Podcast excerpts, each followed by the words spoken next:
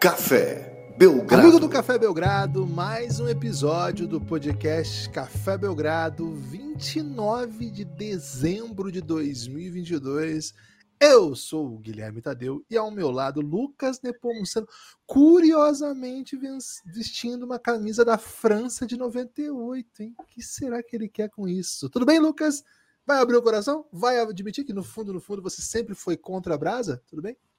Olá, Guilherme, olá, amigos e amigas do Café Belgrado. Hoje é dia de abrir, mais do que o coração até, viu, Guilherme? Hoje é dia de abrir um pouquinho dos cofres do Café Belgrado porque Caramba. Luca Doncic pegou esse clima de, de boas festas, né, esse clima de fim de ano de renovação e falou, cara, se vocês não fizerem algo especial com material sobre mim agora, não vou fazer nunca, né?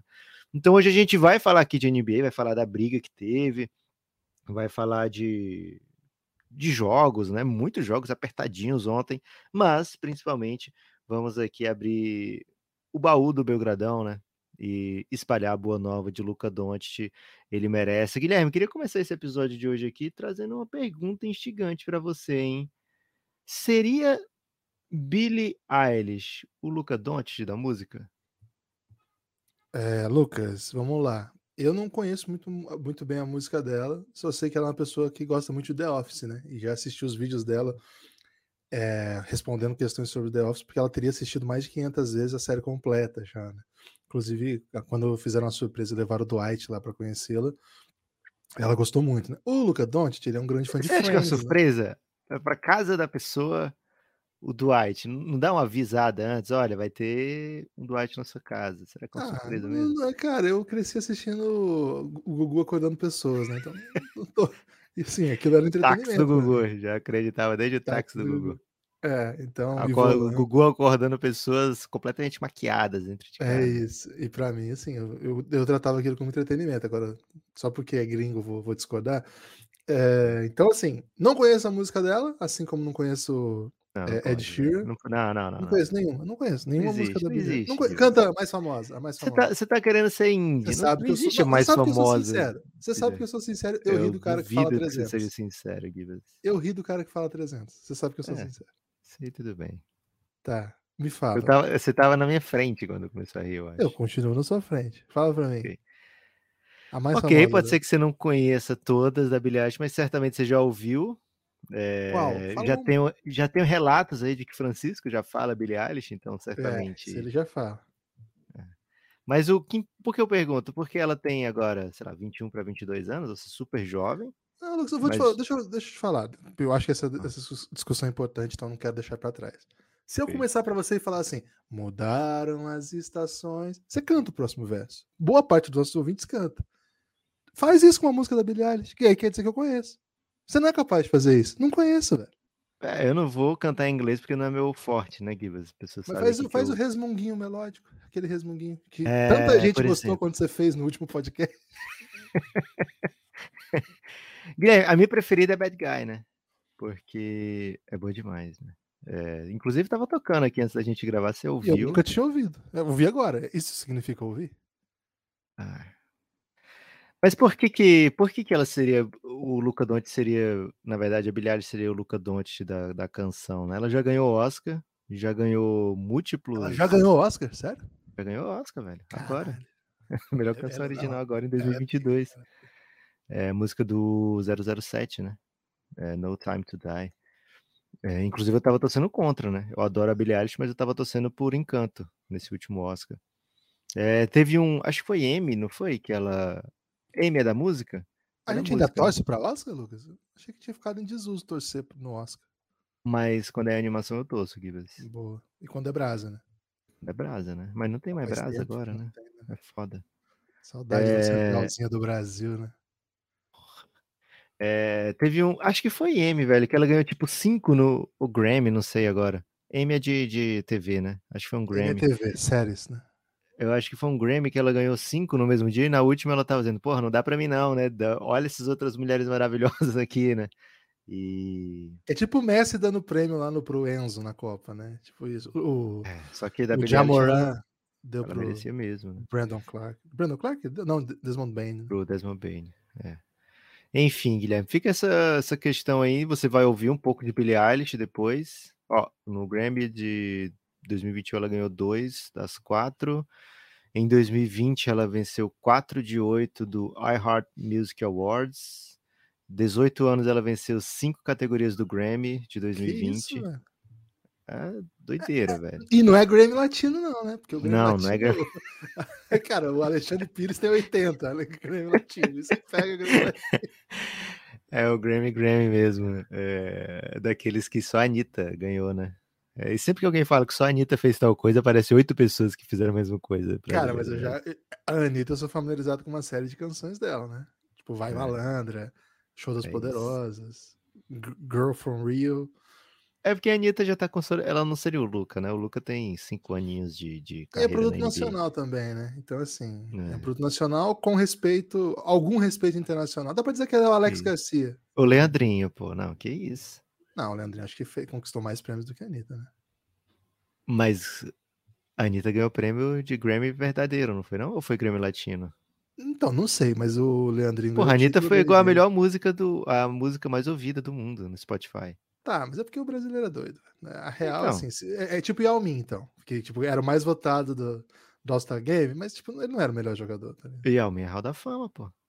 Ok. Ah, eu não tô dizendo que a Anitta Eu não é acho- Hall da Fama. Alex Garcia não é Hall da Fama, então. Não é, não. Infelizmente não. Vai ser um dia.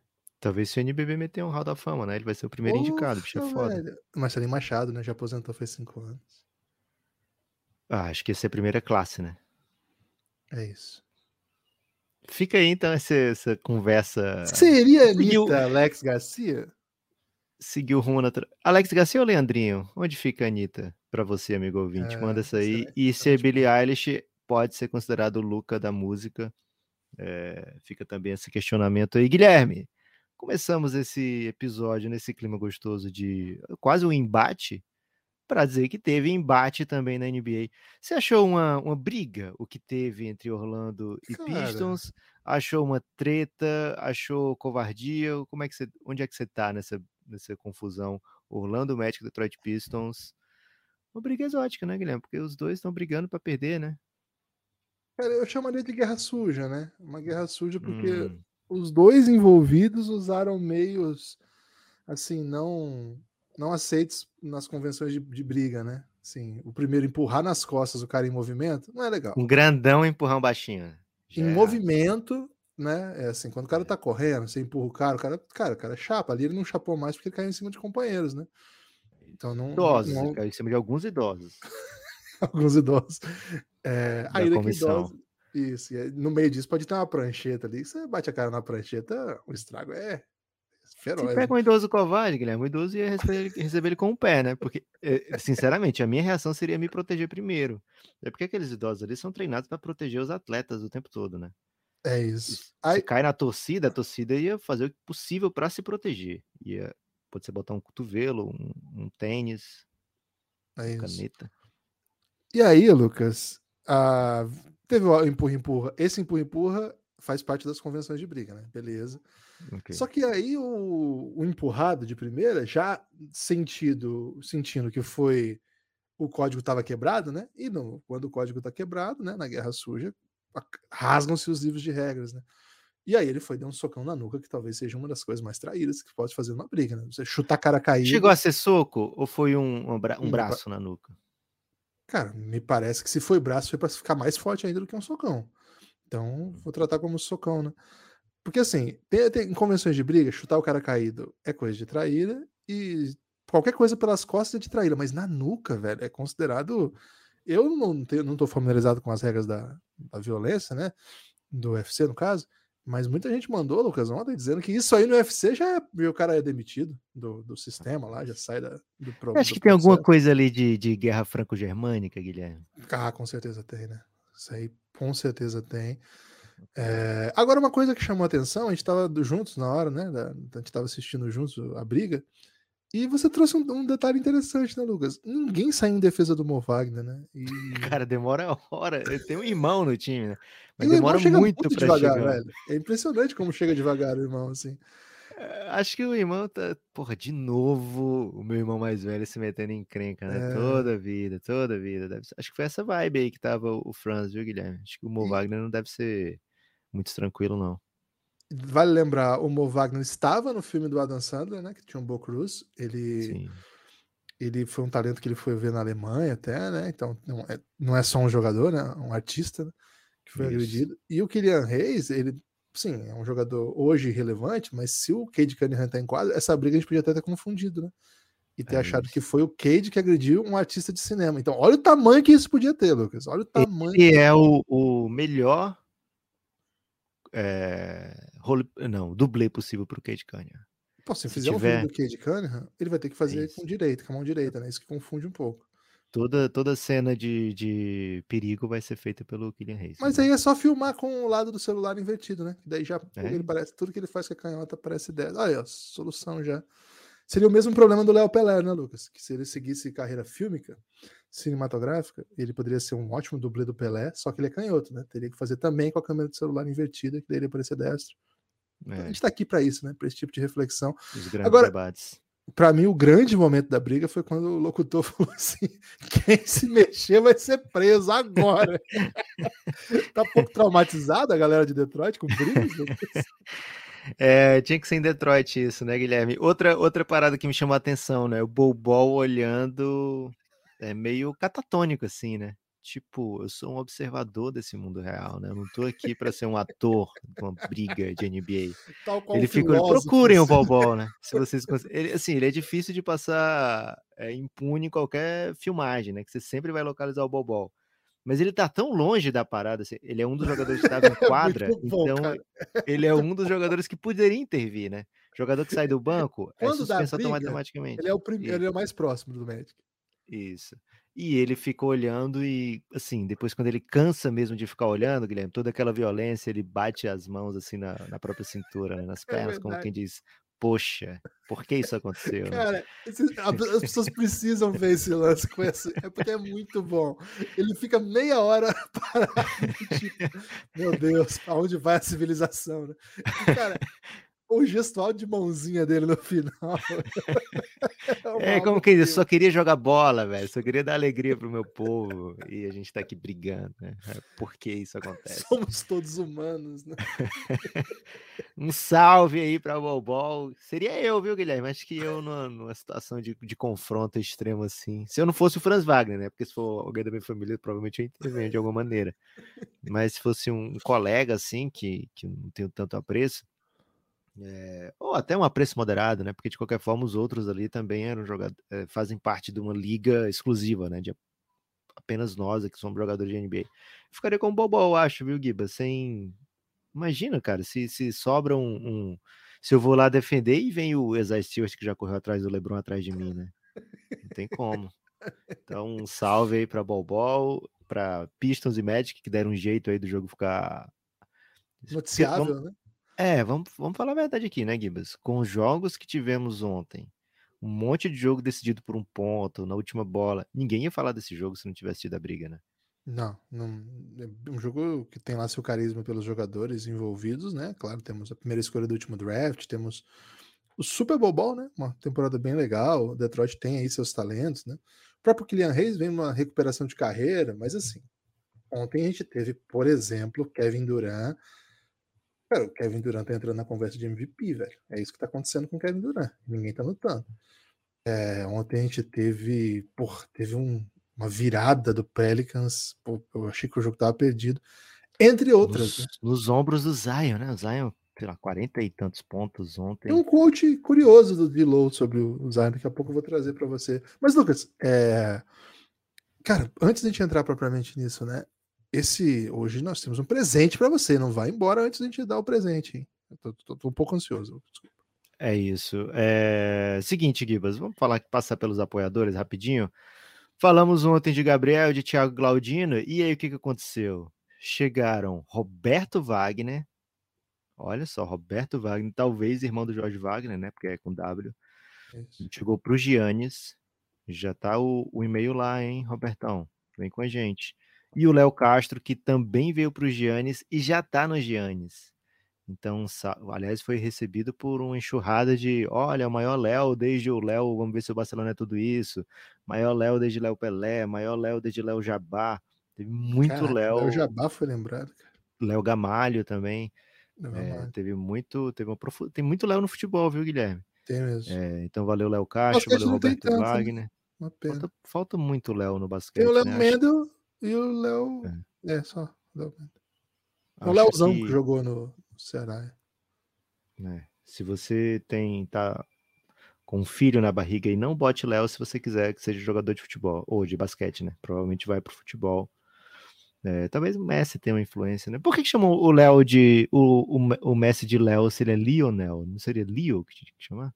Seria Leo, mas as pessoas chamam de Léo mesmo. Ele mesmo se, se apresenta como Léo, né? Tem um, vazou aí, Lucas, recentemente. Hum a seleção da Argentina ganhou chinelos né, de presentes ele queria ah, para a família dele também. ele, ele, gostou muito. Aí ele mandou uma DM para a empresa falando assim: Oi, aqui é o Léo. Ele fala ele isso. Oi, aqui é o Léo. Adorei. Você pode mandar mais. Aí ele fala do número da esposa e dos filhos. Você pode mandar para gente? Cara, famoso não quer comprar nada, né, Gibas? Não importa se é o Léo Messi. Cara, o salário do Léo Messi no, no Paris Saint-Germain, pelo amor de Deus, né? Aí ele vai pedir, ó, oh, preciso desse mimo aqui, né? Cara, é, é enfim. É porque ele não ganha igual o Mbappé, né, Lucas? Se juntar o salário do é Messi isso. e do Neymar, não dá um do Mbappé ainda. É. Credo, mas quem me dera, né? Esse, é tipo, esse nível de fama aí. Guilherme, olha só.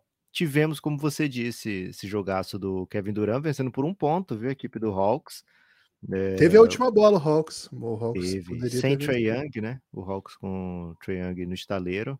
O que seu filho adotivo jogou, Lucas? Tô impressionado, hein? Ele voltou. É, John Cole, João Batista. O João Batista tem jogado bem, viu, Guilherme? É, ele voltou. É... Cara, o Hawks tá num, num, Ele tem bastante talento no time, mas tá numa situação assim meio complicadinha, assim, né? Um... Tá meio esquisitinho até agora a temporada do Hawks, vamos ver para onde vai. O Lakers foi traulitado, né, pelo Heat. Ninguém fala desse jogo porque faltou uma briga, né? Se tivesse tido uma briga, a gente estaria aqui falando. E sabe o que, que do... quebra, Lucas? As ah. TVs todas aí pegaram um monte de jogo do Lakers, né, cara? Então todo dia tem o Lakers apanhando na TV brasileira, velho. Todo é dia, isso. ou no Sport TV, TNT, ESPN, tem sempre o Lakers apanhando, velho. Tá complicado. É isso. É, e ontem era um bom dia para passar qualquer outro jogo, né?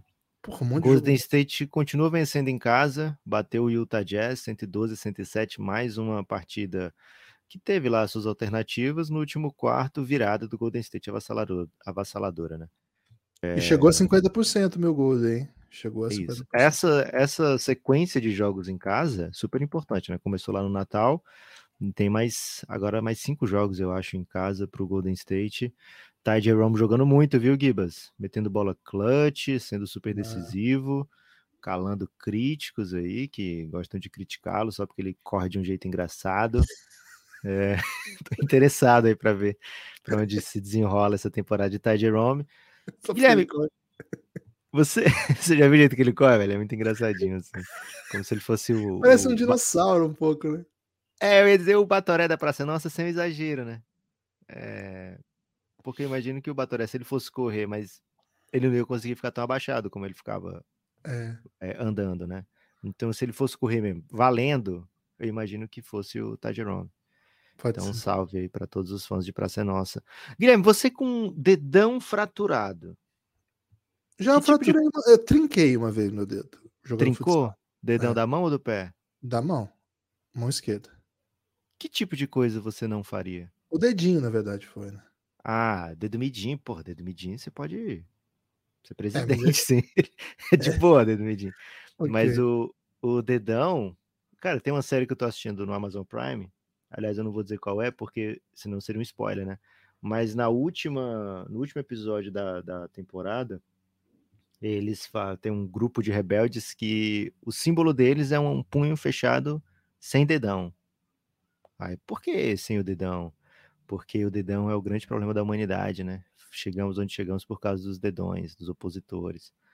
né? então. Caraca, tô bem confuso com essa reflexão. É, é isso. Então, não vou dizer qual é a série para não. Porque seria um grande spoiler dessa série.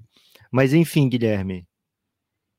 A humanidade não evoluiria sem o dedão, mas Se fosse a humanidade do Manta Sabonis, provavelmente sim, porque ele com o dedão fraturado, 31 pontos, 10 rebotes, jogaço em cima de Jokic, comandando uma remontada. O Denver abriu logo no começo, foi liderando o jogo até no último quarto, remontada feroz do Sacramento Kings. Falamos aqui ontem, né? O Sacramento Kings não pode se dar o luxo de deixar as equipes do Oeste encostarem ou se desgarrarem, porque senão o sonho fica muito longe, né? Sacramento Kings tem que jogar no limite o tempo todo. Esse limite inclui Domantas Sabonis jogar com o dedão fraturado. Eu não sei se eu conseguiria me alimentar com o dedão fraturado, viu, Gibbs? É, é muito difícil, Lucas. Aliás, é, tem muita, muita coisa que é complicado. Ô, Lucas, é curioso esse duelo, né? Porque ontem a gente gravou. Um, um, pode, pode falar que a gente gravou ontem? Não? Pode falar, claro que pode. Ontem a gente gravou o episódio, o próximo episódio de O Reinado, e um dos protagonistas do episódio é o David Blatt, técnico, é, então técnico do Cavs no, no LeBron, né? naquela final de 2015, temporada de 2015. E o David Blatt deu uma entrevista essa semana é semana passada, na verdade mês passado, né, mas eu vi essa semana nessa preparação em que ele ele não chega a comparar, mas ele mas ele fala bastante assim do Sabonis pai, né? O Sabonis pai para ele é, ele acha assim que é um que o que o, o Jokic faz hoje é muito parecido com o que o Sabonis fazia, né? Ele fala que o, o Jokic é a coisa mais perto do que o Sabonis pai fazia no, no seu tempo, né? Mas ele vai fala assim: se eu tivesse escolhido entre os dois, eu ainda escolheria o Ávila Sabonis. Aliás, tem episódio do Ávila Sabonis. E esse duelo, né, do filho do Sabonis com o Jokic é sempre muito interessante por esse elemento, né?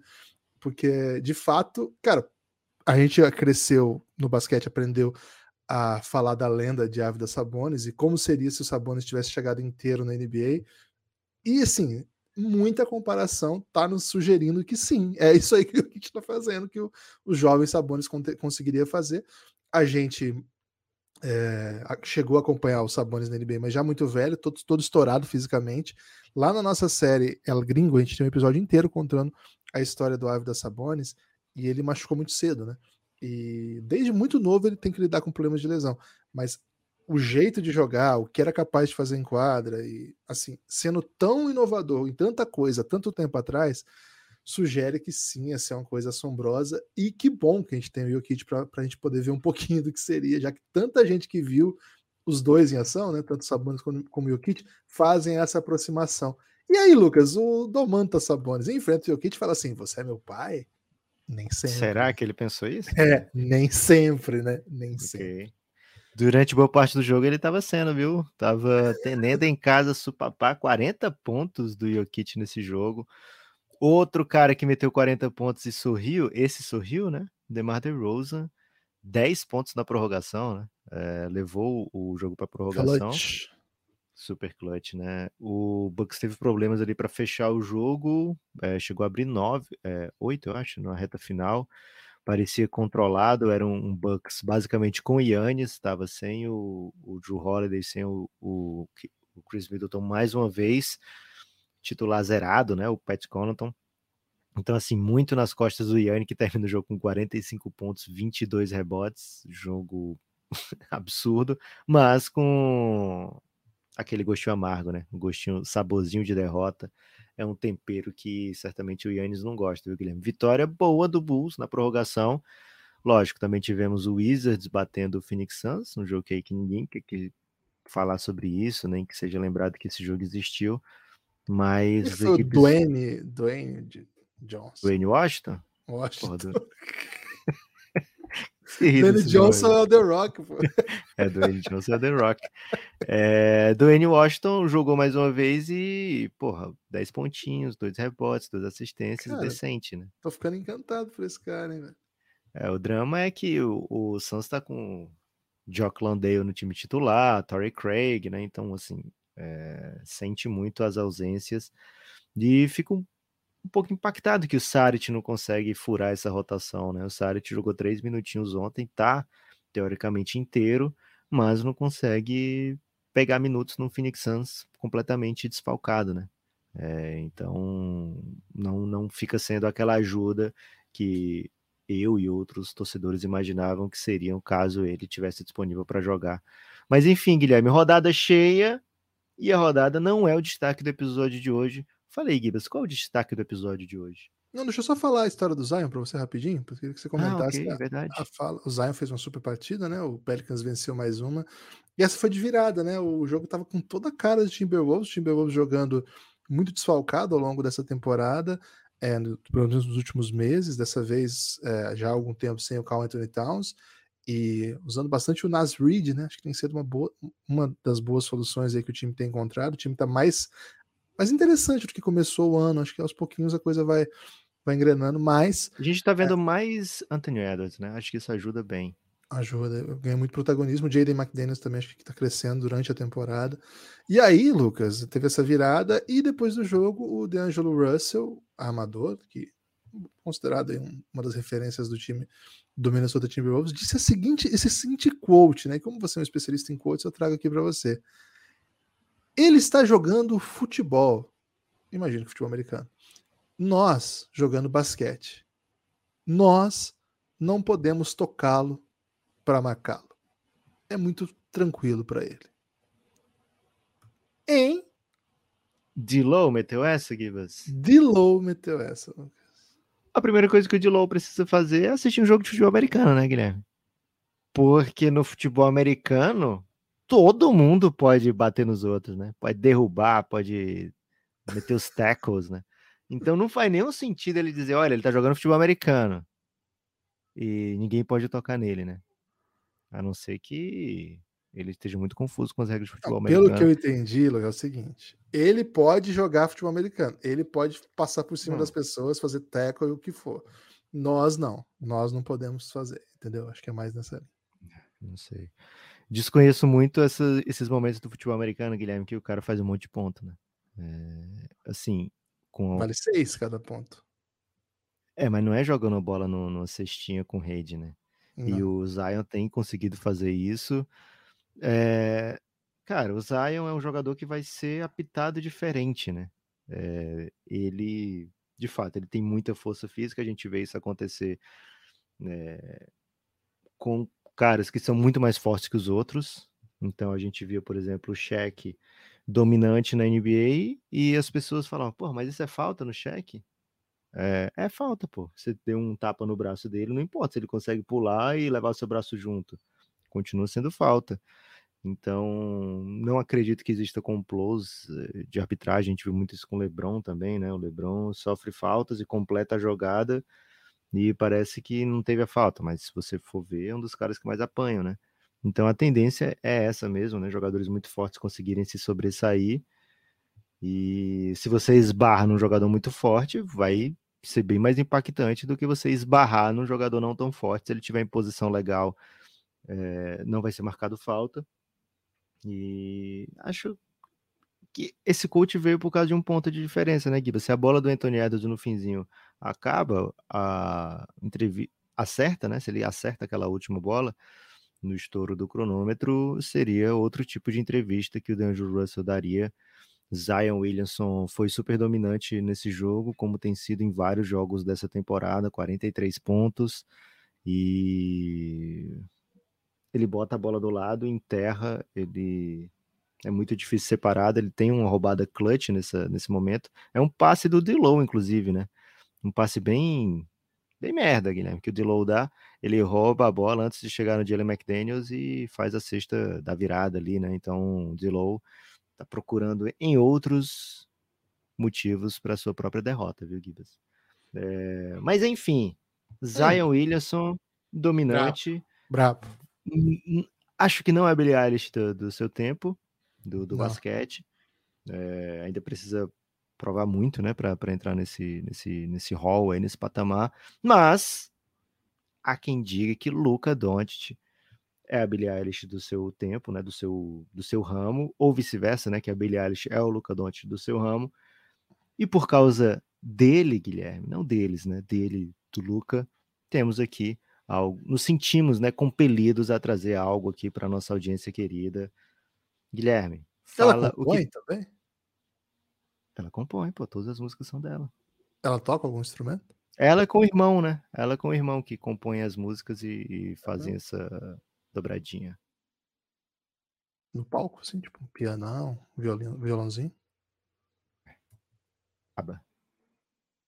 Tem que conhecer obra e, e trajetória de Billie Eilish, Gibas.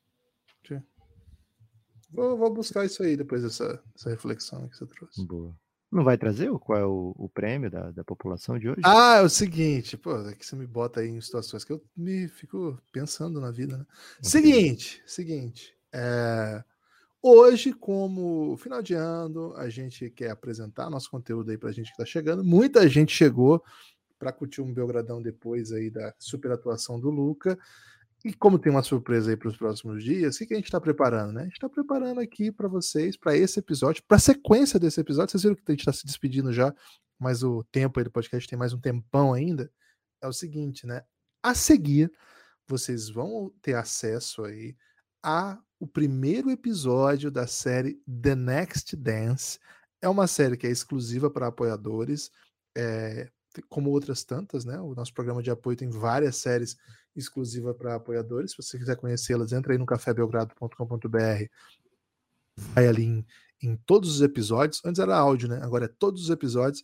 E aí vocês vão descendo. Aí, ao descer, vocês vão ter acesso aí a, a muito conteúdo, né? Os que tem fechadinho, elas, eles são que são episódios fechados só para apoiadores. Se você vai em playlists também nesse cafébelgrado.com.br, aí tá separado por série. Vai estar lá a terceira temporada de Reinado, a primeira temporada de Reinado, é, a segunda temporada de Reinado, e aí começa El Gringo logo na sequência. Amanhã vai ser outro dia, que é uma série sobre draft. É, The Next Dance vai ser essa próxima. O primeiro episódio, o, a gente conta primeiro a ideia né, de fazer uma série sobre alguém que, cara, nasceu em 99 e está começando a carreira. Mas vale a pena? Vale a pena. A gente conta histórias que as pessoas ainda não conhecem e que talvez até para conhecerem melhor Luca poderiam já, desde já saber, né? Não esperar aí um documentário daqui 20 anos, né? Então, esse primeiro episódio chama Origens, ele é o começo da série. Essa série tem mais cinco episódios já prontos, né? Já estão disponíveis, na verdade, em geral, com entre 40 e 55 minutos, varia de episódio para episódio e a gente já tá na, na, ao longo da série na segunda temporada do Luca. A gente ainda não contou a terceira, que foi maravilhosa, não contou ainda pré-olímpico, não contou a Olimpíada, não está contando ainda essa, porque é uma série que tenta fazer essa abordagem mais longo prazo. Claro que logo vai ter mais episódio, é uma série que vai sendo atualizada aos tempos, vamos dizer assim. E essa, esse primeiro episódio é para que vocês tomem contato primeiro, né? Para conhecer melhor de onde vem esse super fenômeno Luca Doncic, quais são as histórias que, que percorrem a sua formação como, como jogador. Então, acho que é um episódio que, se você gosta do Luca e você ainda não apoia o Café Belgrado, pode fazer com que você tome contato com o tipo de conteúdo fechado que a gente faz, que a gente faz e eventualmente amoleça seu coração e venha apoiar o Café Belgrado com apenas R$ reais. Você tem acesso a todo o conteúdo que a gente produz. É, cafébelgrado.com.br, vai lá em playlists que vocês vão ver que é muito conteúdo fechado que vocês ainda não têm acesso. E é muito fácil, né? Com nove reais você desbloqueia tudo isso e mais do que isso, desbloqueia o conteúdo para ouvir e tem muito podcast para ouvir sobre os mais variados assuntos. Imagino que vocês vão gostar de vários deles. Mas mais do que isso, faz o Belgradão ser, assim, tornam possível a existência do Café Belgrado. Então, fica o convite, cafébelgrado.com.br. A partir de R$ reais você tem acesso a tudo isso. E a partir de 20 reais você vem para o nosso grupo no Telegram ouvir coisas como, por exemplo, se você chamar Léo, você vai ser recebido com alguém dizendo: Esse é o maior Léo, desde que vamos ver se o Barcelona é isso tudo, Léo. Então, vem com a gente. Lucas, alguma palavra extra? Salve. Com vocês, The Next Dance, Luca Doncic. Primeiro episódio. Apoia o Belgradão, hein? cafébelgrado.com.br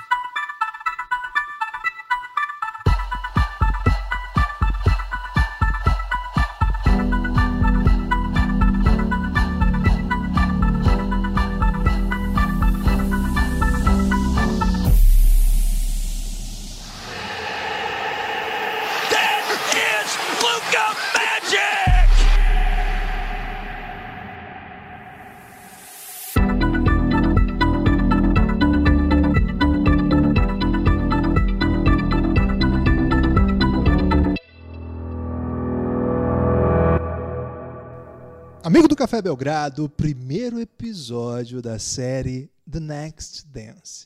A história de Luca Doncic aqui no Café Belgrado e eu, Guilherme Tadeu, estou com ele, Lucas Nepomuceno, para o início de uma empreitada sem precedentes, Lucas. Essa dá para dizer que é uma empreitada sem precedentes, tudo bem? Olá, Guilherme, olá, amigos e amigas do Café Belgrado. Animadíssimo, no hype, né, Guilherme? Porque essa vinheta de Felipe Ferraz já me deixa dançante aqui, né? Não à toa é Next Dance, o título desse grande, essa grande série sobre esse grandíssimo jogador. Mas o Felipe Hitmaker foi além da conta no quesito dance e já botou todo mundo para se mexer, Guilherme. Então estou aqui no hype, ansioso para contar essa história de grande sucesso, de grande amor. É uma história completa, Guilherme, com todos os, os níveis de enredo. Espero que você não tenha horror story, que seja uma história sempre linda e bela, como deve ser, como deve ser tudo em volta de Luca Doncic. Luca Doncic, muito querido aqui no Café Belgrado, é basicamente top of mind, Lucas. Falou de Café Belgrado, falou de Luca Doncic e ouso dizer, falou de Luca Doncic, falou de Café Belgrado no Brasil. Tá errado ou não? Aí é, é o que o pessoal, os jovens chamam de consciência superlativa de si mesmo. Excelente, é para isso mesmo que estamos aqui. Mas Lucas, vou propor uma. Assim como fizemos lá na série do LeBron James, O Reinado, a série incrível do Café Belgrado, acho que é interessante também partimos do princípio ainda antes da existência de Luca Doncic. E se lá no Reinado nós começamos nove meses antes da chegada de LeBron, eu acho que aqui a gente tem que começar um pouquinho mais de trás, Lucas. Você acha que seria muito mal começar muito de trás? Guilherme, eu vou te dizer o seguinte: a gente pode começar, sei lá, muito antes e ainda assim tem muita história que a gente viu acontecer, né? Porque o menino é um neném.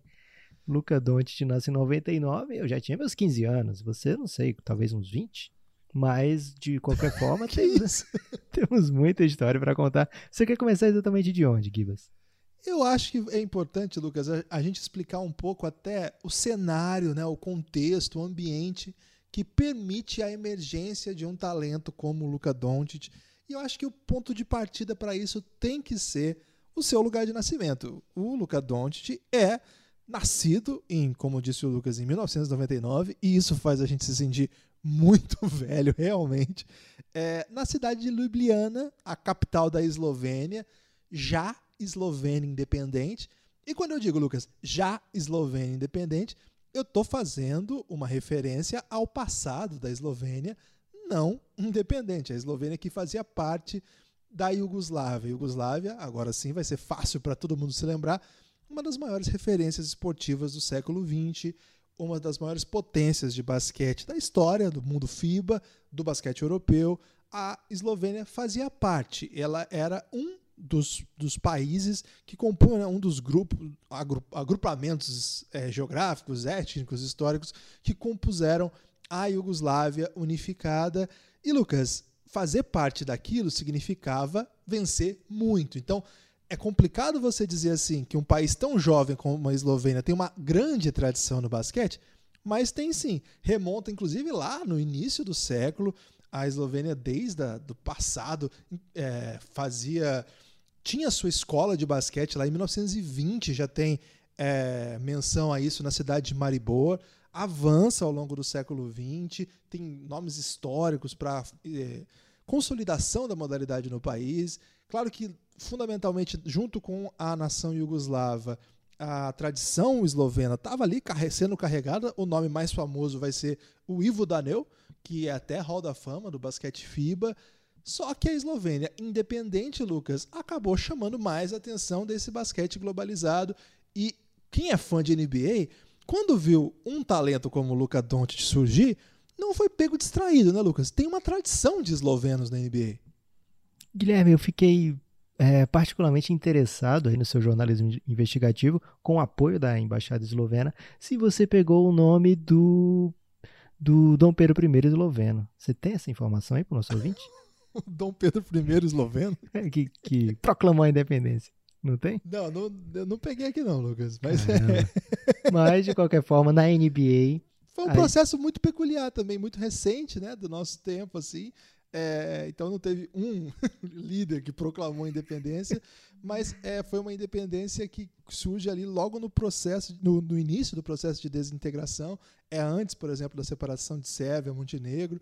Então pega outro, outro contexto também. A Eslovênia, por isso, se organiza de maneira um pouco mais rápida do que os outros países e rapidamente está disputando né, competições interessantes. Em 1993 ele já estava disputando a, o Campeonato Europeu de Basquete como país independente. E disputando e sempre, aliás, numa crescente evolução, né, Guilherme? Começa lá para disputar e, e com o passar dos anos vão aparecendo jogadores de nível internacional que realmente levam essa disputa a um patamar superior, né? Agora realmente lutando entre os grandes. E a gente, Guilherme, que começa a acompanhar a NBA com muito afinco, mais ou menos na época que o Doncic nasce, né? Até um pouco antes, um pouco depois, mas assim, de realmente ser vidrado. Mais ou menos na época que o Doncic nasce mesmo, né? 99, por ali, um pouco antes disso, um pouco depois disso, a gente já era bem viciadinho em NBA. A gente viu então boa parte dessa galera, né? Aliás, o grosso da Eslovênia na NBA, a gente acompanhou a carreira inteira, né? Do começo, alguns já saíram, outros ainda estão por lá, mas a gente vê a Eslovênia entrar na NBA e entrar meio, não vou dizer chutando a, a porta, porque quando a gente compara com o Luka Doncic é outro patamar, né? Mas outros jogadores que foram para a NBA, eslovenos que foram para a NBA, foram lá ser relevantes, né? Né, a gente pode falar, por exemplo, do padrinho de Luka Doncic, Rashon Nesterovic. Ele foi campeão da NBA e ele jogou minutos importantes pelo San Antonio Spurs campeão, né? A gente vai falar de Ben Udry, vai falar de Sasha Vujacic, jogadores que jogaram na NBA, né? Assim, efetivamente jogaram minutos relevantes em times bons, em times médios, enfim, mas que estavam lá com renovação de salário.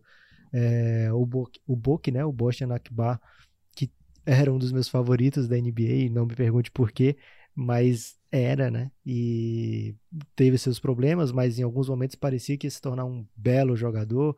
Depois vai para a Europa e, e, e, lá sim se torna aquilo que eu esperava que ele fosse na NBA. Temos Primoz Brezect, né? Que eu não, não tenho certeza se, se, é desse jeito que a gente vai chamá-lo, mas é como eu sempre o, o chamei antes de ter podcast, na época nem sonhava em fazer podcast sobre basquete, mas lá no Charlotte Bobcats a gente viu, né, um jogador que o Bobcats drafta, imagina que vai ser peça fundamental da franquia, mas não, vira, né? Esse realmente, é, esse aí, Guilherme, porque sempre tem que ter uma exceção, né? Mas esse aí não funcionou não. mas finalmente, né? Aquele nome que tá muito ligado à história do Suns, tá muito ligado à história do Rockets, tá muito ligado é, à história da Eslovênia, né? Mais ainda. E agora está no Miami Heat. Goran Dragic, um jogador que é um, um mentor, né, para o Luka Doncic, vai ser um espelho, vai ser uma inspiração, é, vai ser o tio Dragic, né, porque você vai já contar, né, Guilherme, que ele, o Luka Doncic já conheceu o Goran Dragic de outros carnavais e na esteira do, do Dragic vem até o irmão dele, tão bom costumo dizer isso, né? Que ele era tão bom na NBA que os times se preocuparam em ver se ele tinha familiar, Guilherme. Para deixar o homem feliz, vamos trazer o irmão do Dredd para a NBA. É algo que fazem com Antetokounmpo, é algo que fazem com os grandes, com os maiores, né? Então, nesse nível aí estava o Goran Dragic, que por muito tempo parecia que ia ser para sempre o melhor jogador esloveno, né?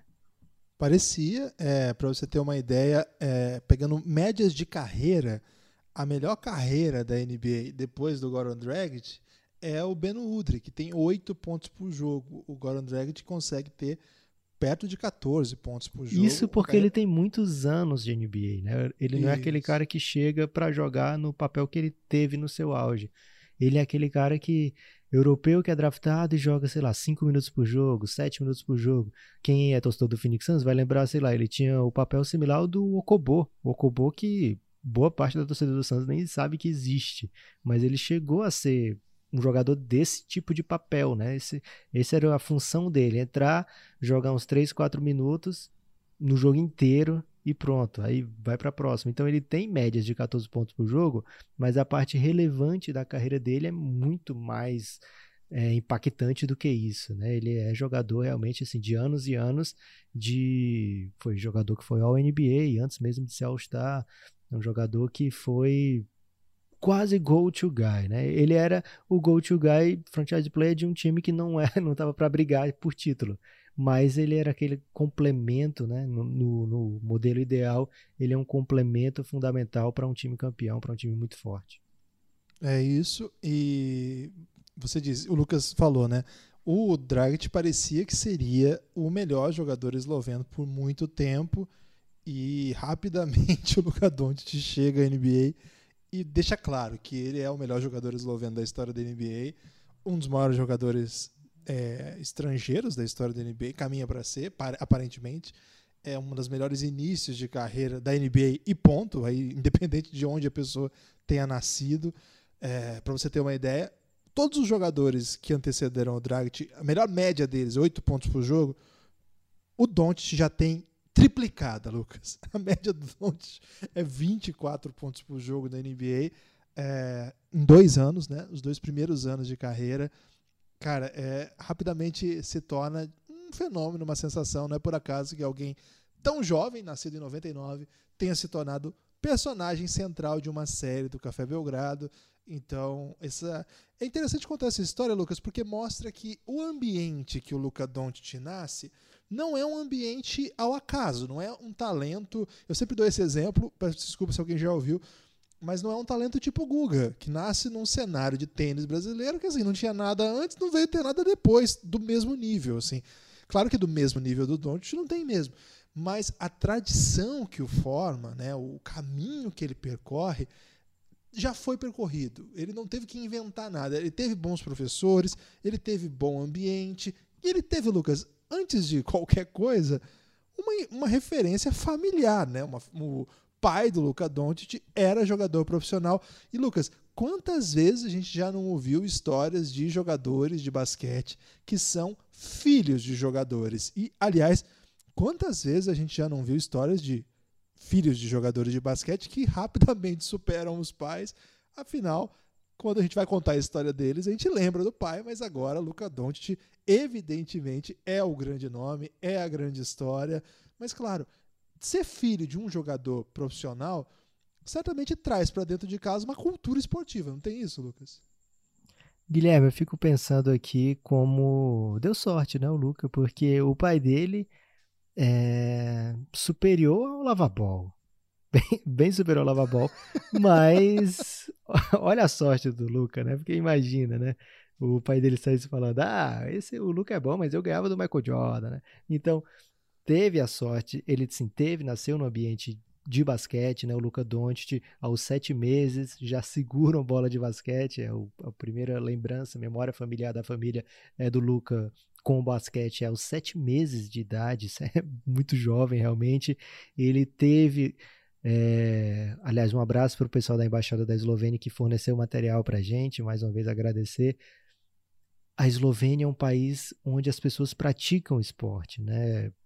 A juventude toda é envolvida com esporte, a grande maioria da juventude, muito mais do que a metade dos jovens eslovenos estão ligados, estão praticando esporte, é, mais de 60% de maneira intensiva e mais de e outros 20 e tantos por cento de maneira, né, digamos assim, divertida, né? Mas mesmo assim, mais de 80% da juventude eslovena envolvida é, com o esporte, né? Assim, diretamente com o esporte.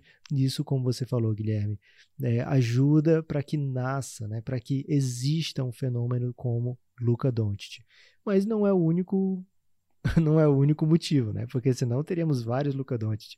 O Luca, Guilherme, ele desde sempre tá ligado ao basquete, né?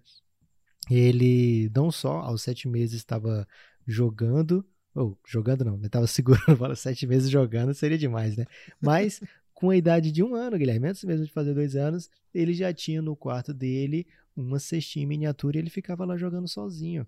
E aí, mesmo nessa idade, né? A gente acabou de falar que na Eslovênia se pratica muito esporte, ele jogando, cresceu jogando futebol, cresceu jogando basquete. É, lá na Eslovênia eles já jogaram mundial de hockey, Guilherme, já jogaram mundial de vôlei, já jogaram mundial. E você falou, né? É um país bem jovem, né? Então eles o pequeno, Luca brincava. Né, Lucas? É um país pequeno, não? Pequeno. A, a, população da Eslovênia é menor do que a de Fortaleza.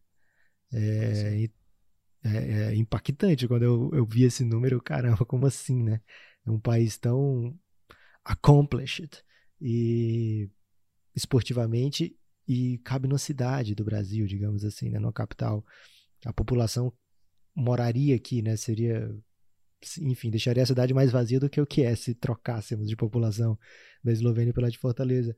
É, então, o Luca cresceu jogando nesse ambiente onde o esporte é incentivado, e aí, aos sete, ele joga o seu primeiro basquete organizado, digamos assim, na sua escola em Ljubljana, é, e olha o detalhe, Guilherme, quando ele começa a jogar, ele tinha 7, né? Ele pede para jogar, quer jogar, os adversários dele tinham 10 anos, mais ou menos. E aí começa algo que vai ser recorrente na vida dele, né? Jogar contra os caras mais velhos. E o Luca fala sobre esse período que ele estava sempre treinando, sempre jogando com os garotos mais velhos, que tinham muito mais experiência do que ele é, com o esporte já, né? Porque já praticava e tal. Ele, ele é o primeiro momento que ele vai jogar basquete organizado é ali. É, então ele começou a bater os jogadores, ele começou a vencer esses jogadores, Guilherme, que eram maiores, mais rápidos, mais fortes com o cérebro. E quantas vezes a gente já não viu.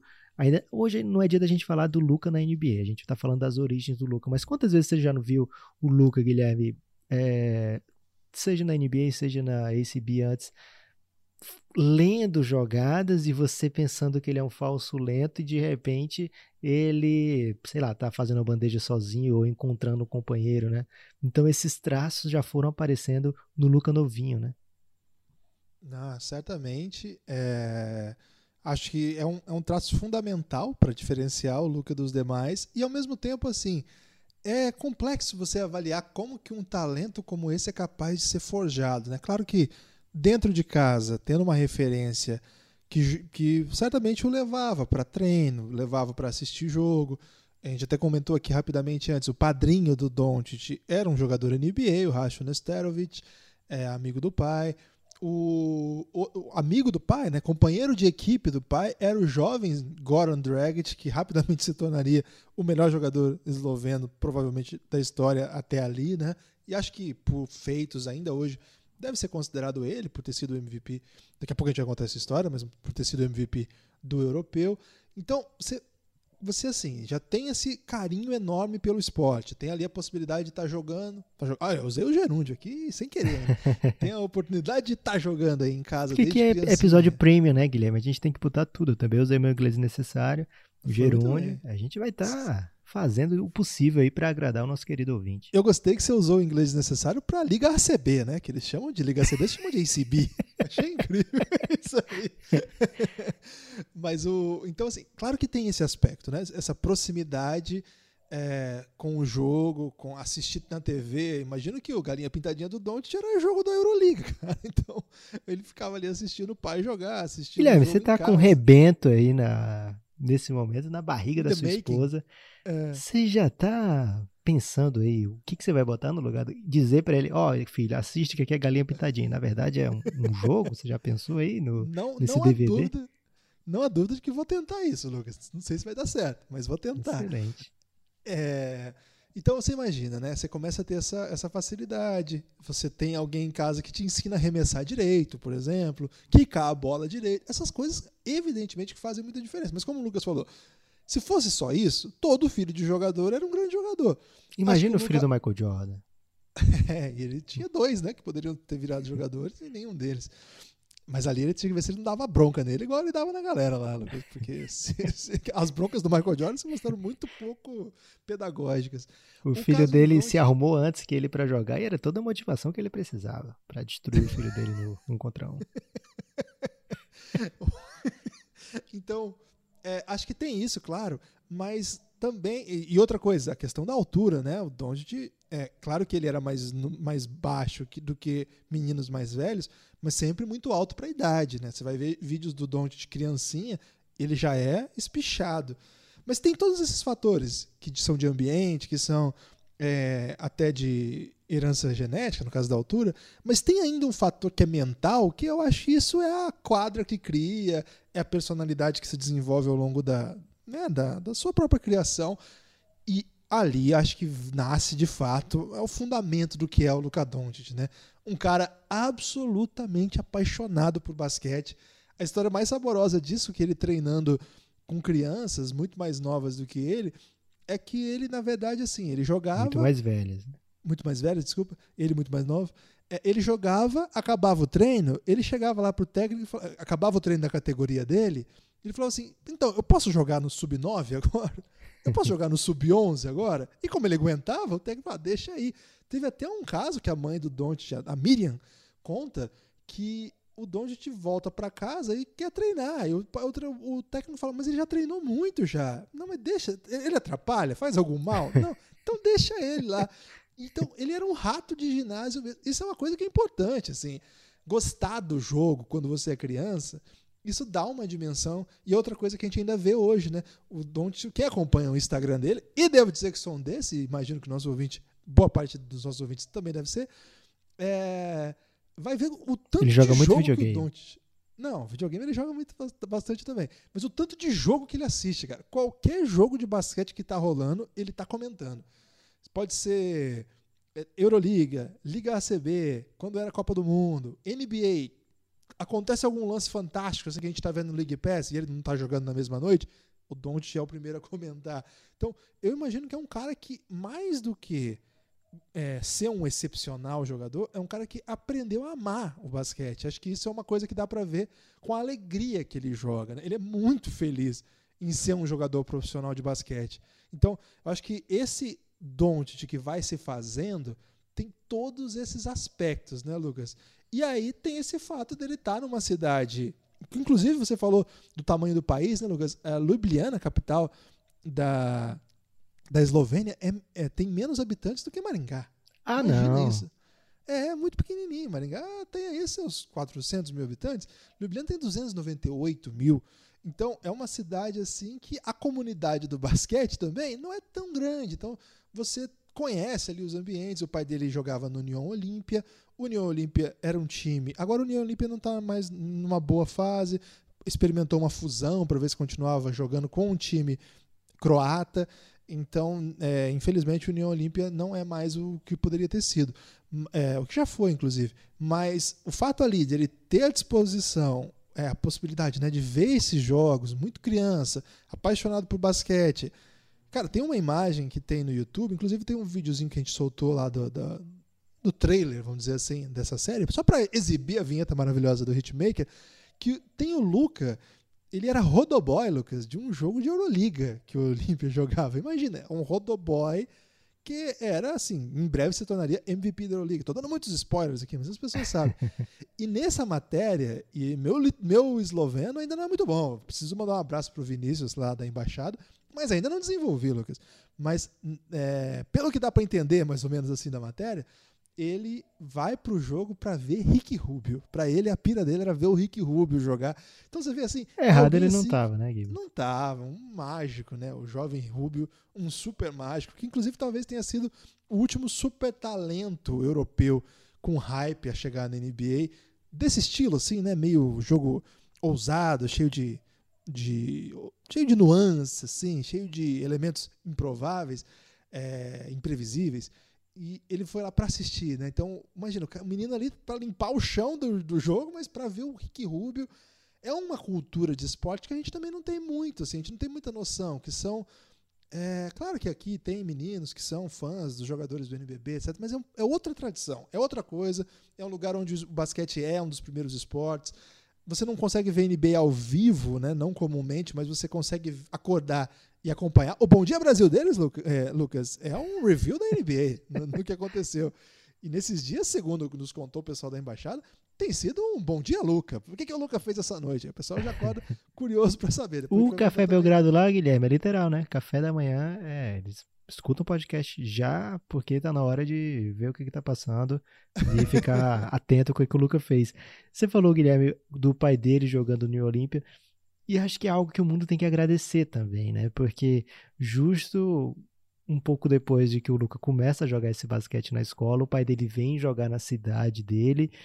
É um período que o pai dele se separa da Miriam. Os, os, os pais do Dante são separados, né? Eles se separam nesse período aí por volta dos oito anos do Luca. E mas aí o pai dele vem jogar na cidade E assim, o técnico, o Greg Bezovet, grande abraço pro Greg Brezovetti, ele convida o Luca para participar com os jogadores da idade dele, né, nos treinos, na escolinha do, do União Olímpia. E aí ele, ia, ele, com oito anos, ia jogar contra os meninos de oito, Guilherme. Mas logo no primeiro dia, não, não, não, não, não. Pera aí, vamos botar esse menino aqui com os de 11. não dá certo, não.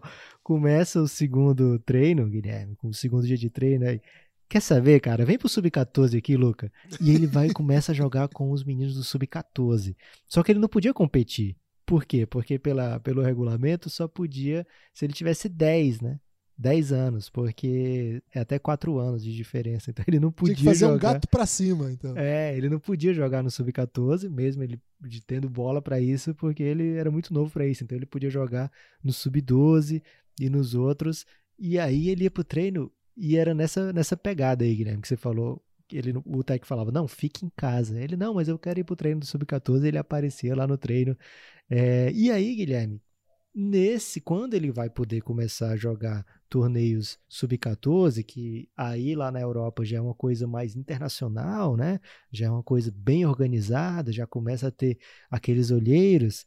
Quando ele começa lá em setembro de 2011, ele joga um torneio em Budapeste, e ele é MVP do torneio, jogando, perdendo na final para o Barcelona, mas mesmo assim, mesmo perdendo a final para o Barcelona, ele é eleito MVP do torneio e aí os gigantes europeus falam: "Peraí, tem um menino aqui de 12, MVP do sub-14, com esse tamanho aqui Armador. no Olímpia, eu quero para mim". E aí, quem é que vai atrás desse menino, Guilherme? Pois é, né? Quem que vai atrás do Doncic é precisamente o Real Madrid. Real Madrid, a potência, né? A coisa, é, assim, o, o grande clube do mundo, do ponto de vista futebol, basquete, é o Real Madrid. Claro que a gente tem uma tradição no basquete que tem os times que são russos, que são excelentes, remontam aí a muitos anos de dominação. A tradição do basquete grego sempre monta boas equipes. O próprio Barcelona, que venceu o Doncic aí nesse campeonato, é, também chamava atenção, né, por ser esse por ser assim, um organizador de talentos. Aliás, buscar... se eu fosse o Barcelona, eu saborearia muito essa vitória contra o Doncic de 12 anos, porque não vão ser muitas não, Guilherme. Ele devia ter pegou ele, né, Lucas? Pô, você que viu primeiro, né? Você foi vítima dele ali. Mas enfim, o Real Madrid certamente era um time mais estruturado e o que, que, ele fez? O Real Madrid costuma fazer isso. Ele não faz isso só com o Doncic, não. Eles fizeram isso com vários talentos, inclusive alguns brasileiros. É um costume, vamos dizer assim, do basquete espanhol. Até porque não tem muito contrato nessa idade, é complicado, né? Tem uma regulação que, que inviabiliza. Até com razão, né? Porque são crianças, de fato. É, é engraçado falar isso, né? Nós estamos contando a história de uma criança aqui. Imagina, 12 anos, Lucas. 12... Quantos anos tem sua filha mais velha? Nove. Caramba, Olha. eu tenho que botar ela no basquete urgente, Guilherme. Porque tá... já tá underperform aí comparado com o Dante. o que que o, o que que o Real Madrid fez? Emprestou o Dante, falou, traz ele para cá para ele sentir o clube, conhecer, e aí a gente bota ele para jogar aqui junto com o nosso time sub-14. Ele tem 12 anos, né? Tá indo para fazer 13. Mas a gente bota ele para jogar com o sub-14. O nosso sub-14 é um dos melhores do mundo, talvez o melhor time sub-14 do mundo. Sempre lembrando que os Estados Unidos não trabalha com essa chave de categoria. É outra história, não tem nada a ver com isso. É, é, colégio, mistura categorias de quatro idades diferentes, não tem separado ali por idade. Então, 14 anos nos Estados Unidos, tá jogando contra a gente de 16. Então, você não, tá, você não consegue ver competitividade. É outra coisa, é outra história, porque a gente pode falar sobre isso em outras, outras séries do Café Belgrado. É, então, o Doncic vai para por empréstimo, né, para esse time do Real Madrid. E cara, ele vai e brilha jogando contra é, jogando entre os melhores talentos de sua idade da categoria, do mundo do basquete. Ele brilha muito, Lucas, nessa mini copa, né? A mini copa tem vídeos online desses jogos. Essa, esses são os primeiros registros de fato do Doncic. Tem uma coisa, uma coisa ou outra que você vai encontrar, mas organizado, jogando, talvez até jogo inteiro você encontre, são os jogos da mini Copa que ele defende por empréstimo. O Real Madrid ele volta ainda para o Olímpia para jogar um torneio que é considerado memorável, que é um torneio de Roma, onde num, num, num, dos jogos lá, porque ele, ele foi emprestado, jogou bem, foi devolvido. E jogando nesse torneio de Roma. Devolveram pra ele... mãe, basicamente, né? Porque é. não é assim também, né? Vou levar teu filho e você se vira até. A mãe tem que se despedir, Guilherme. Não, é. E aí ele, ele, chega, ele chega lá no Olímpia, vai jogar o torneio de Roma. E, cara, é uma competição inacreditável aí. Ele, lá entre os melhores da Europa, jogando pelo Real Madrid, com com outros bons jogadores juntos, ele teve 13 pontos por jogo na mini Copa Indessa, que é a, o primeiro Ele tinha 12 anos jogando sub-14, né? Bom que se 12 diga. anos sub-14. O que ele nessa idade MVP faz desse muita... torneio. Não, e que nessa idade isso faz muita diferença. Dois anos do 16 pro 18 faz diferença. Mas pro 12 pro 14, cara. Pera, quem tem filho aí de 12, compare com crianças de 14. Quem tem de 14 lembra quando seu filho tinha 12. A diferença física que isso podia fazer e técnica mesmo, né? Enfim, ele volta para defender o Olímpia. E lá no Olímpia ele era o cara, né, Lucas? Ele fazia o que ele quisesse. Lucas, nesse torneio de Roma, 34,5 pontos por jogo. E na semifinal ele mandou 29 pontos e 15 rebotes. E na final, Lucas, contra o Lazio, para alegria aí de quem não gosta do Lazio. Ah, bom demais. Ganhou pessoas, da Lazio? Ganhou da Lazio, para aí nossa sim, alegria. Hein? Mas ele não só ganhou, Lucas. Ele mandou um triple-double. Conto, 10, 10, 10? 54 pontos, 11 rebotes, 10 assistências. O Real Madrid ficou desesperado, falou: pelo amor de Deus, traz esse moleque.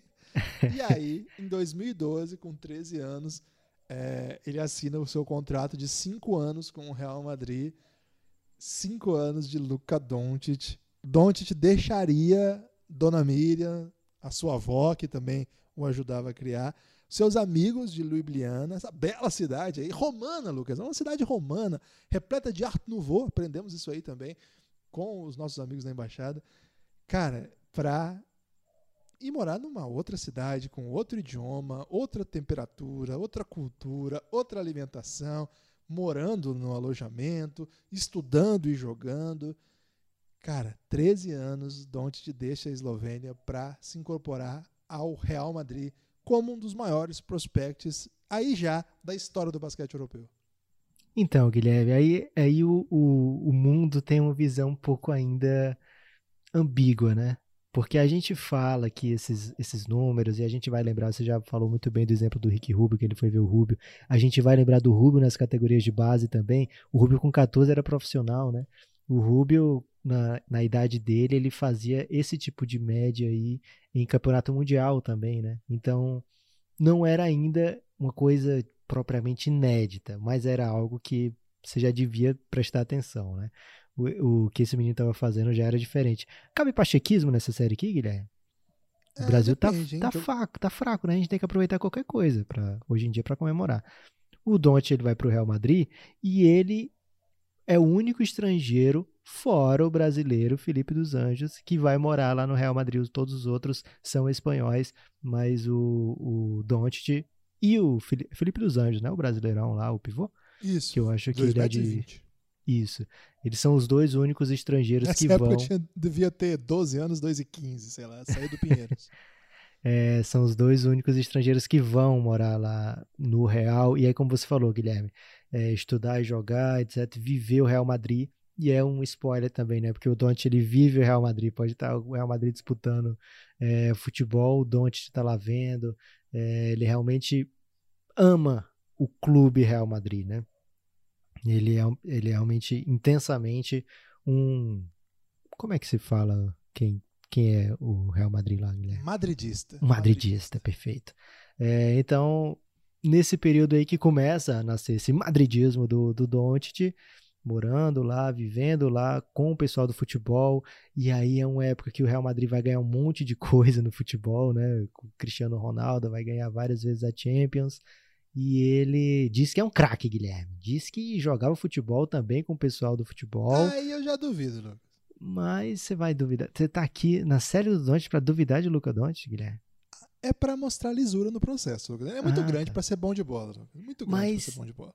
Fala um cara bom de, de bola bom de ele bola. é, Guilherme, porque com a bola nas mãos ele começou a acumular MVPs, né? Se ele já tinha ganhado, se ele já tinha sido MVP da Minicopa Endesa é, com 12 anos, ele vai de novo ser quando ele agora sim já atleta do Real Madrid, com médias de 24 pontos e meio, 13 rebotes, 4 assistências, 6 roubadas. Isso era uma Copa Sub-16, ele tinha 14, né? É, e depois ele vai ganhar do Barcelona na final dessa mini Copa Endesa, sendo MVP. Depois ele vai ser MVP do Campeonato Sub-16 espanhol, ainda com 14, tá, Guilherme? Tinha acabado de fazer 14 anos e ele vai ser MVP desse Campeonato Sub-16 espanhol e aí o que é que acontece? O, o que acontece? O Doncic vai chegando naquela fase meio aquele patamar meio Rick Rubio. Quando é que o Real Madrid vai botar esse menino para jogar, né? Porque o Rubio, ele, eu falei, né? Ele estreia no basquete aos 14 como profissional, lá no DKV Juventude. É assim que fala, Guilherme, o nome? É, Juventude Badalona, isso. Juventude Badalona. E mas é o DKV Juventude, né? O Real Madrid, Tut, Você por outro falar o T, porque é catalão. Tut, Juventude. Ok. DKV. É o DKV. Que com todo é respeito ao... Ainda. Com é todo respeito à Badalona, pode ser assim? Badalona foi bem. Então, com todo respeito à Badalona, essa, esse povo maravilhoso que mora lá, é, eles não têm necessariamente um plantel recheado de estrelas sempre. O Real Madrid contrata estrangeiro americano para o seu time, tem jogadores da seleção espanhola, então não dá para chegar, ó, oh, o menino de 14 aqui quer jogar, tira aí, sei lá, tira o Campasso, vamos botar o menino de 14. Não é assim que funciona, né, Guilherme? Mas Luca Doncic nesse período já ia sendo preparado para ser o mais jovem jogador a estrear, a jogar profissionalmente pelo Real Madrid. E não estavam errados não, né, Guilherme?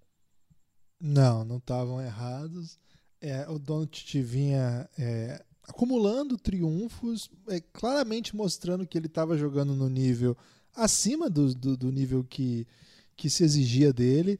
Tem um foreshadow aqui, que é um, um aspecto um pouco simbólico. Pode importar o foreshadow para essa série? Pode, claro que pode. Opa. Que é assim, quando ele volta né, no, no torneio de, de cidades hospitaletes, lá que eles chamam, e também tem o, o Next Generation, né? nesses dois torneios, ele enfrenta suas. No, um, num lado, o União Olímpia, que é o seu antigo time. É, ele vence, claro, com double-double. E no Sub-18, tudo isso aí com 14 para 15 anos, 2015 ele já estava com 16. No Sub-18, ele vai jogar aquele que é considerado o Next Generation, né? É, que é o torneio fundamental assim, para a base. Ele enfrenta o Estrela Vermelha, o que é legal falar do Estrela Vermelha? E foi MVP também e venceu o, o, o Estrela Vermelha de Belgrado. O que é legal falar também? O seu pai, o Sasha Doncic, Doncic ele, ele é, por ser, ele é esloveno, evidente, mas por ser da Iugoslávia, por ter esse vínculo com o, a tradição sérvia também, ele era torcedor do Estrela Vermelha. E você vai ver fotos do Doncic e nas redes sociais, em dias de... É porque as pessoas não acompanham muito o Estrela Vermelha por aqui. Mas ele é um torcedor do Estrela Vermelha. O Doncic tem três equipes. Ele torce para o Real Madrid, claro, para o União Olímpia, por tudo que foi a sua história, e pelo Estrela Vermelha. Por causa é do Café Belgrado. Por causa do Café Belgrado e por causa do pai dele. Nós vamos contar um pouco mais do Estrela Vermelha em outro episódio daqui a pouco. Mas só para guardar esse foreshadow aqui, já na base o Doncic vinha acumulando triunfos contra as principais potências, ao ponto que, Lucas, ficava meio gritante assim, que precisava botar esse menino para jogar. E aí aconteceu, Guilherme. Em 30 de abril de 2015, Luca Doncic faz a sua estreia profissional pelo Real Madrid na Liga CB contra o Unicarra ele entra faltando um pouquinho para acabar. Uma cara de bebê, se você ainda não viu esse vídeo, veja, por favor. Carinha de bebê, entra em quadra. E aí, Guilherme, dois minutos para acabar o jogo. Será que o menino sentiu? Ficou tímido o menino? o Don't, esse, esse é um vídeo lindo mesmo. É, era a estreia, então havia esse, esse hype. O narrador estava muito empolgado, né, pela estreia do Doncic e ele tem uma escapa uma bola, ele fica é, vou dizer que é livre aqui para dar moral. É, e ele mata a bola de três e é uma festa, né, Lucas? Porque é a primeira cesta de um menino que acabou de entrar e ele manda a pena mesmo, ganha, mata essa bola. Então, ele acaba se tornando, com 16 anos, 2 meses e 2 dias, o mais jovem jogador da história a atuar pelo Real Madrid pela Liga ACB e o terceiro mais novo da história da ACB, antes dele, só Angel Rebolo e, claro, o Rick Rubio, mas é que o Lucas já até comentou que foi profissional com 14 anos, bizarro. É, dava para ver que era coisa diferente. Não é porque matou essa bola, porque acertar um chute todo mundo acerta. Mas na hora que você entra num jogo desse com 16 anos, você tem oportunidade, você vai lá e mata a bola que você chuta, é muito bonito, né, Lucas? é bonito, Guilherme. É... Guilherme, a gente está indo para a reta final desse episódio, passou rápido, né? O tempo voa quando a gente fala de Luca Doncic, mas tem algo que eu acho que a gente precisa comentar. Você sabia que o Luca Doncic fez a sua estreia na NBA com 16 anos? Como assim, Lucas? Você não, não acompanha, pelo jeito você não acompanha esses jogos de pré-temporada que o pessoal do Brasil aqui fica muito animado, por exemplo, dizendo que o Flamengo jogou pela NBA. É, tal jogador fez sua estreia pela NBA. E aí o Doncic pelo Real Madrid, ele joga contra o Boston Celtics em outubro de 2015. Luca Doncic tinha 16 anos ainda. E olha, Guilherme, quatro pontos, uma assistência, um toco. Tá bom, não tá? É, para essa idade, jogando contra times da NBA, não é comum não, né? Não, não é o que costuma acontecer não. Isso foi em outubro, né? um pouquinho antes, ele estava no Brasil. Isso mesmo, essa história bastante gente do basquete já conhece, mas talvez é, outras pessoas não. O Real Madrid mandou. O, o Doncic já tinha estreado já pelo time profissional, como a gente contou a história aqui. Mas esse é um campeonato que eles botam o Doncic para jogar mesmo. Eles trazem o menino aqui de 16 anos, já chega ao Brasil como uma das maiores promessas do basquete eram aquele torneio intercontinental que enfrentavam-se o campeão da Euroliga, no caso o Real Madrid, e o campeão da Liga das Américas, no caso o Bauru. E sim, tem essa, esse fato aí que eu acho que dá para chamar de alguma maneira pitoresco, Lucas. Doncic defende o Real Madrid como titular contra o Bauru em São Paulo. Uma história interessantíssima que, claro, não é fundamental porque o Doncic vai fazer tanta coisa depois que isso vai ficar pequeno, mas é um fato interessante pro basquete brasileiro, porque acaba se tornando um personagem a mais aí para esse grande feito. Agora, na época, verdade seja dita, não teve hype com o Doncic. Ah, ao passo que, por exemplo, um, quando o Olympiacos veio jogar aqui, que também foi por esse mesmo torneio, eles mandaram o Agravanes, que era um jovem talento também para jogar. Então, era mais ou menos assim: ah, esse é um jovem talento do Olympiacos, o Agravanes. O Doncic é um jovem talento aqui do, do basquete espanhol. Só quem era mesmo do meio, que acompanhava os prospectos, que estava vendo essa evolução, que ficou atento. Quando veio a notícia, ah, o Real Madrid botou um menino de 16 anos, é meio assim, ah, é pré-temporada para eles, né? Não estão botando muita fé no time do Bauru. O Bauru até vence, né? Um dos jogos, não vence o campeonato, mas vence um dos jogos. É, então, a história do Doncic aqui é mais pelo fato pitoresco. Ele não, não é uma história relevante para sua trajetória, a não ser por um dado que, para nós, é fundamental, que é o Doncic em São Paulo, Lucas. Guilherme, você falou em fatos pitorescos. Posso trazer fatos pitorescos aqui? Pode trazer fatos pitorescos. Aos seis anos, Luca Doncic metia triples. Aos sete, ele tinha conhecimentos básicos de tática. Aos 12, ele já jogava pick and roll com Imagino o Dante com 12 anos jogando pick and roll. Devia ser uma coisa muito bela, Guilherme. É, no período dele no Real Madrid, desde que ele chegou, ele foi MVP de apenas 10 torneios desses é, de sub alguma coisa, ganhando sete títulos, incluindo ali, por exemplo, a Adidas Euroleague, né, que é um torneio muito importante da base.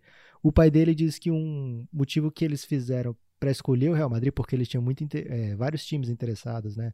Times da Turquia, é, enfim. Pois quem, quem tinha scout estava afim do Donte, mas eles optaram pelo Real Madrid pela maneira que eles trataram o Nicola Mirotic. Olha que curioso, né?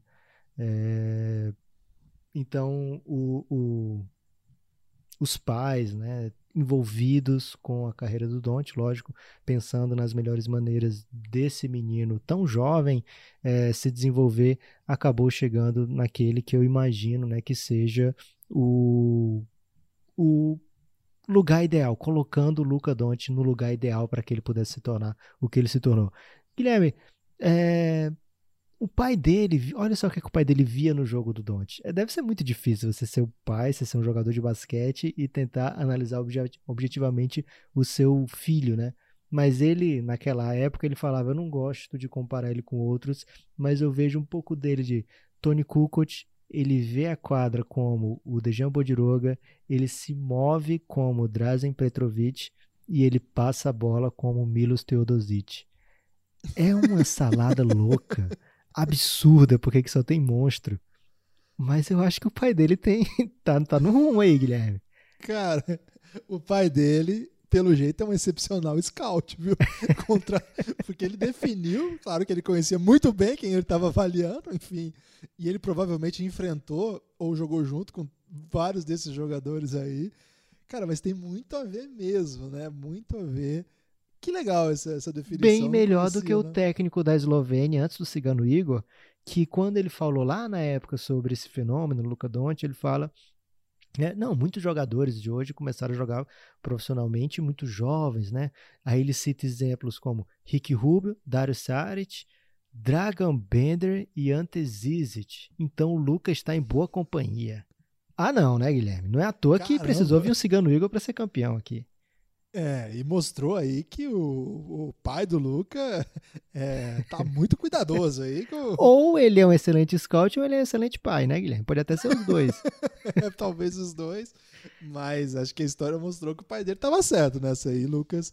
E o Juri Zvok, é o então técnico da Eslovênia, não tinha tanto carinho pelo Luca, ou tinha muito carinho aí pelo Bender, pelo Zizit. De todo modo, de fato, já mostrava, né, Lucas, que a chegada de Luca no Real Madrid e a consolidação do Luca agora como um jogador profissional, um jovem jogador profissional do Real Madrid, é, havia sido o fim né, de uma longa, mas muito. Vamos dizer, é longa no sentido de que isso não, não nasce do dia para noite, mas é fulminante pelo o, o, pouco tempo, né? Que de 12 anos, 13 anos jogando. 12 anos jogando ainda em Olímpia, é, no Olímpia Ljubljana, e com 16, 3 anos depois, o menino já está com esse nível de comparação, já está jogando jogo contra profissionais, já está dividindo quadra com caras como Sérgio Rodrigues, com cara como Nocione, etc. E Rudi Fernandes, Sérgio Liu. Então você já vê assim que, caramba, foram só três anos. Claro que três anos é pouco, mas claro que três anos para ele foi fundamental, né? Foi uma longa jornada de alguém que deixa a Ljubljana, que se adapta a um país sem os pais, né? Os pais não vão morar com ele em Madrid. Para você ver que não era um contrato assim que traz aqui, nós te damos tudo. Não, você vai ser um cara que nós vamos apostar em você aqui, mas dentro dessa realidade. E isso acaba se tornando uma, uma experiência de absoluto sucesso na base, né, Lucas? No profissional, é uma história para o próximo episódio. Você tem destaque final? O meu destaque final, Guilherme, vai justamente para o pai dele que começou sorrateiro e de repente se tornou um dos o grandes Sachão. nomes, um dos grandes nomes desse primeiro episódio, né? ele fala que em dois momentos ele percebeu o tamanho que esse menino ia, ia ter. E isso o Lucas já estava na NBA quando ele fala isso. E ele disse: não é pelo que ele já fez na NBA, eu, eu soube que ele seria o que é em dois momentos. Um foi quando ele, na mini Copa Endesa, aquela dos 12 anos que ele vai emprestado para o Real Madrid, ele chega lá sem saber falar nada de espanhol é, e não se intimida, é o MVP. O jogo fala por ele, né? Com 12 anos ele é MVP do Sub-14. E o segundo momento é quando ele estreia pelo profissional e com aquela carinha de anjo, sente zero a pressão. Primeira bola que recebe, mete o triple. Aí o pai dele falou: a partir dali eu sabia.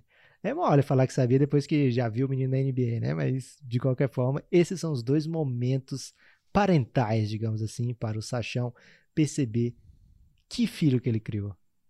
Que filho que ele criou no episódio de hoje. Nós conhecemos a história de Luka Doncic de até antes de existir Luka Doncic, falamos um pouco do seu país, da relevância da Eslovênia para o basquete jugoslavo. Passamos aí. Você tá fazendo pela... tipo o He-Man, Guilherme? Quando ele, no fim do episódio, ele vai falando tudo que aconteceu. E hoje o esqueleto Telecurso 2000, Lucas. Ah, tá. Se liga aí que agora é hora da revisão. Muito bem. Passamos aí pela sua seu começo arrebatador no Olímpia, chegamos ao Real Madrid na base dominante. No profissional vai ser assunto para o próximo episódio. Valeu, siga, compartilhe, dê uma força para o Café Belgrado, cafébelgrado.com.br.